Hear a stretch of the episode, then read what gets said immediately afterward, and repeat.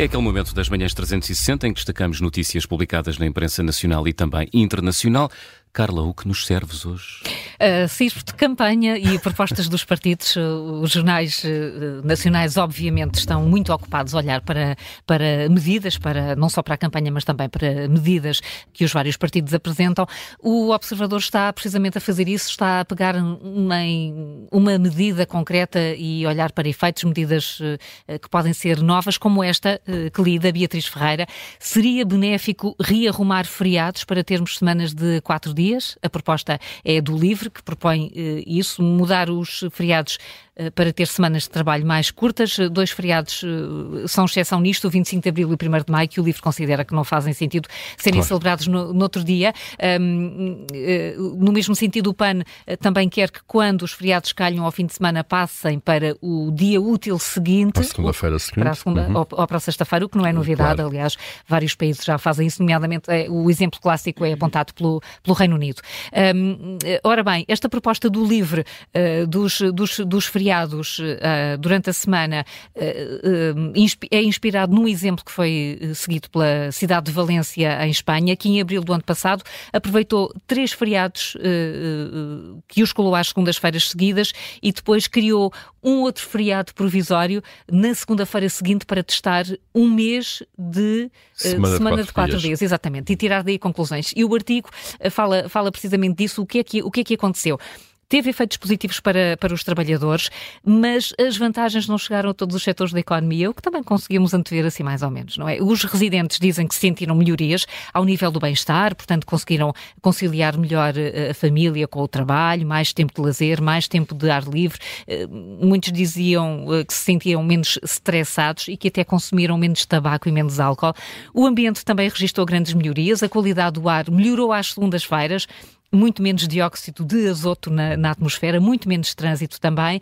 Quanto ao consumo energético, não é, um, é, hum, como é que se diz, não, não houve conclusões não muito... Há uma evidência não há uma evidência sobre o impacto, não. Pois não, porque houve só um edifício público é que foi monitorizado e sim registou-se um, uma diminuição do consumo, mas depois houve consumo doméstico, doméstico superior. Claro. A transferência e... do consumo industrial dos territórios para... Prati claro, praticamente para direto. Na economia também há aqui muitas, muitas questões.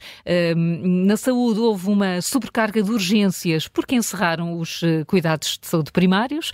Uh, outro, outro problema importante: muitos trabalhadores, sobretudo mulheres, que são pagos à hora, ganharam menos nesse mês. Aliás, uma das condições aqui em Portugal é que não haja alteração de vencimento, mas em Valência não foi isso que aconteceu. E sobre o comércio, os comerciantes falam de uma redução das vendas na ordem dos 20% porque dizem que a segunda-feira é um bom dia para o negócio e com muitos serviços fechados, eh, essas vendas elevadas acabaram por não acontecer. Eh, e os comerciantes dizem que o consumo terá sido transferido para a restauração e para a hotelaria. De facto, muitos eh, habitantes de Valência dizem que sim, que comeram mais vezes fora de casa, passaram mais tempo em bares, em esplanadas, em pubs, mas também muitos dizem que passaram mais tempo em casa e cozinharam mais em casa, por isso também não há aqui, não é muito conclusivo. Enfim, isto é muito, é muito vasto, mas há um efeito que é importante. No setor primário, ninguém diz que ganhou com isto, Na porque agricultura. a agricultura e a pecuária, a atividade não pode ser interrompida, não há feriados. Não, há, não, houve se pode um dizer às impacto. galinhas, olha, agora só como sexta-feira. Hoje é feriado, não dá. E é interessante perceber porque não há muita evidência sobre as vantagens deste dia das quatro, das, dos quatro dias de semana de trabalho. Há, sim, muito, muitos testes, muitas experiências ainda. E Esta é mais ser, ou não má. é? Até porque há prós e contras, como é evidente. Como claro, percebemos aqui fica, rapidamente. Como fica muito evidente. Está no muito bem. observador. no No Observador, Observador, muito e, bem. e esse é um dos temas que, que, que vai sendo discutido nesta, nesta campanha eleitoral. E também no Observador temos aqui o Guia Eleitoral Interativo, as propostas dos partidos para 10 áreas centrais. Muito simples, temos aqui dois, duas chaves de, de- de- de- dois separadores, se quisermos, um para temas, então cá estão os 10 temas, impostos, segurança social, trabalho, habitação, saúde, educação, segurança, justiça, ambiente e política externa. E depois temos os partidos com centro parlamentar, é muito simples, escolhemos o tema, vou aqui para impostos. Nos eh, partidos, deixa-me cá ver, por exemplo, o que é que, imaginem, o Chega eh, defende para impostos. Uh, cá temos então Chega, impostos, vamos ver. Compromissos principais do Chega para impostos, taxas marginais de IRS de 15% até um, até um limite e 30% a partir daí, uh, reintroduzir IVA zero nos alimentos essenciais alargando a lista, aplicar taxa de reduzida de IVA à restauração, isentar, bom, são aqui os verbos. Isentar, isentar, uh, uhum. dar benefícios fiscais, isenção, eliminar, pronto, já percebemos qual é, qual é a onda do, do, do Chega para impostos, mas podemos ir, sei lá, ao ambiente, Uh, e também, uh, deixa-me cá ver outros partidos, uh, por exemplo, Ambiente CDU, por exemplo. Uhum. Ambiente CDU, quais são os compromissos principais? Reforço dos meios e estruturas do Estado, nomeadamente o Instituto de Conservação da Natureza e Florestas e a Agência Portuguesa do Ambiente, implementar uma política de redução de emissões de gases e efeito de estufa, promover a utilização de transporte público, por aí fora são só três pontos. No fundo, só para dar nota de que esta ferramenta existe, com esta facilidade que eu estou a fazer isto em direto. Ninguém, pode, ninguém pode dizer que vai votar às cegas. Absolutamente. E por, por, tópicos, por estes 10 temas, os partidos com centro parlamentar, tão simples como, uh, basicamente, clicar. Uh, clicar. Uh, é tão simples quanto... E ler, e ler. Tão, clicar e ler. Havia um, um, um, um é anúncio é há muitos anos, tão simples quanto lavar a louça. Havia é. uma coisa qualquer. Como saltar a corda. Como saltar a corda. Tão fácil como saltar a corda. Tão fácil como saltar a corda, é isso mesmo. Aqui... Toda a gente sabe saltar a corda? Sim, sim. sim. Eu acho Eu? que sim. Júlio, oh, oh. não? Eu, nos treinos de basquete, fazia 200 saltos de corda. Claro, pois é. Não, mas, mas 200 enquanto está, só num impulso. Estão a ver? Não, e fazia mais num. A corda, a corda passava mais de 200 mais vezes por baixo. Nós eram dos, nos treinos, eram, eram dos, o treino físico era esse, era hum. saltar ainda a corda. É, ainda é. Claro, não fazia. É. Olha cá, coisa é, é, Olha que ontem pensei nisso. E no, no, Veio-me à cabeça, não sei porque, sei que agora também me lembrei. Associo isso muito a pugilistas. Sim, também. O treino pugilistas, pelo menos é dos filmes, não é? Sim, é, saltar a corda. Muito bem. Muito Júlio, bem, portanto, olha, é tão fácil bom, como saltar a corda ver aqui os programas, as uhum. principais propostas dos partidos. Julio, trazes uma história de Espanha. Trago, trago. É, é uma história simples, mas, é, mas, mas nos dias que correm, não é ser boa, nos dias que correm é engraçado.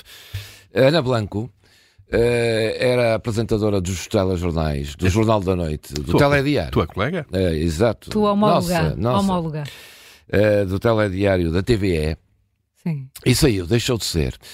E, e, dizem em Espanha que saiu a rainha dos telediários, que deixa um lugar vago no, no, na televisão espanhola e, sobretudo, no telediário.